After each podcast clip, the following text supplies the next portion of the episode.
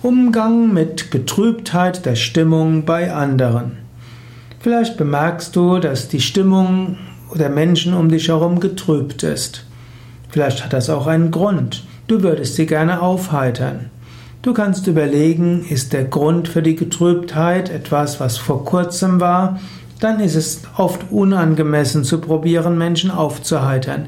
Menschen brauchen eine gewisse Traurigkeit, eine gewisse Trauer, um mit Verlusten oder mit schwierigen Situationen umzugehen. Wenn aber die Stimmung getrübt ist, ohne dass es einer genau weiß, dann wäre es angemessen zu schauen, wie du die Menschen aufheitern kannst.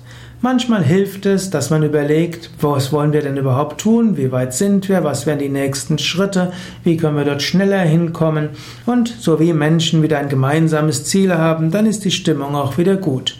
Wenn eine Aufbruchsstimmung erzeugt wird, dann geht es wieder gut. Oder inspiriere die anderen zu ein paar Yoga-Übungen. Yoga hebt schnell die Stimmung und hilft, dass man schnell wieder auf neue gute Gedanken kommt.